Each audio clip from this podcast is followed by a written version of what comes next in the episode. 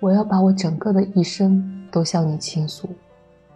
我这一生，实在说起来，是从我认识你的那一天开始的。在这以前，我的生活只是阴惨惨、乱糟糟的一团。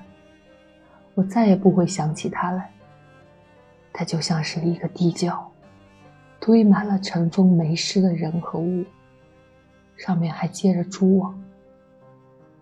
对于这些，我的心早已非常淡薄。你在我的生活中出现的时候，我十三岁，就住在你现在住的那栋房子里。此刻的你，就住在这栋房子里，手里拿着这封信，我生命的最后一息。我和你住在同一层楼，正好门对着门。你肯定再也想不起我们，想不起那个寒酸的会计员的寡妇和她那尚未长成的瘦小的女儿。我们深居简出，不声不响，仿佛沉浸在我们小资产阶级的穷酸气氛当中。你也许从来也没有听见过我们的名字，因为在我们的门上没有挂牌子，也没有人来看望我们，没有人。来打听我们。况且事情也已经过去好久了，都有十五六年了，你一定什么也不知道，我亲爱的。可是我呢？我热烈的回想起每一个细节，我清清楚楚的记得我第一次听人家说起你，第一次看到你的那一天，不，那一小时，就像发生在今天。我又怎么能不记得呢？因为就是那时候，世界才为我开始的呀。耐心点儿，亲爱的，等我把一切都从头说起。我求你，听我弹自己弹一刻钟，别厌倦。我爱了你一辈子也没有厌倦啊。在你搬进来以前，你那屋子里住的人丑恶凶狠。吵架任性，他们自己穷的要命，却特别厌恶邻居的贫穷。他们恨我们，因为我们不愿意染上他们那种破败的无产者的粗野。这家的丈夫是个酒鬼，老是揍老婆。我们常常睡到半夜，被椅子倒地、盘子摔碎的声音惊醒。有一次，那老婆给打得头破血流。披头散发的逃到楼梯上边，那个酒鬼在他身后粗声大叫，最后大家都开门出来，威胁他要去叫警察，风波才算平息。我母亲从一开始就避免和这家人有任何来往，禁止我和这家的孩子一起玩。他们于是，一有机会就在我身上找茬出气。他们要是在大街上碰到我，就在我身后嚷些脏话。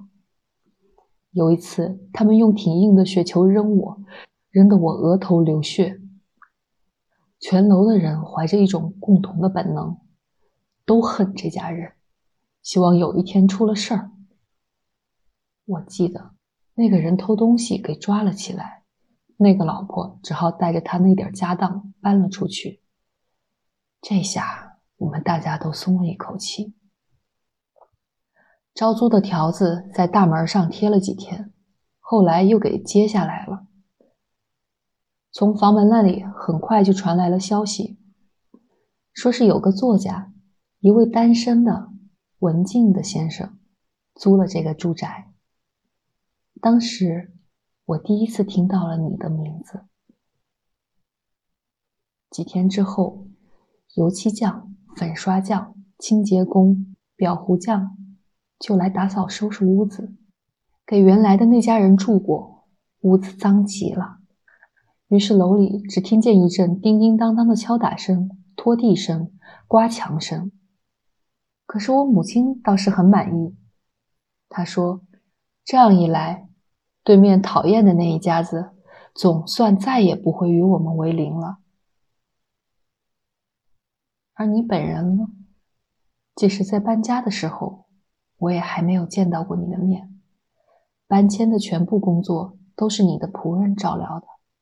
这个小个子男仆神态严肃，头发灰白，却总是轻声轻气的，十分冷静的，带着一种居高临下的神气，指挥着全部的工作。他给我们大家留下了深刻的印象，因为首先在我们这栋坐落在郊区的房子里。上等男仆可是一件十分新颖的事物。其次，因为他对所有人都客气的要命，可是又并不因此而降低了身份，把自己混同于一般的仆役，和他们亲密无间的谈天说地。他从第一天起就毕恭毕敬的和我的母亲打招呼，把她当做一位有身份的太太，甚至对于我这个小毛丫头。他也总是态度和蔼，神情严肃。他一提起你的名字，总是带着一种尊敬的神气，一种特别的敬意。别人马上就看出来，他和你的关系远远超出了一般主仆之间的关系。为此，我是多么喜欢他呀！这个善良的老约翰，尽管我心里暗暗的嫉妒他。能够老是待在你的身边，老是能够侍候你。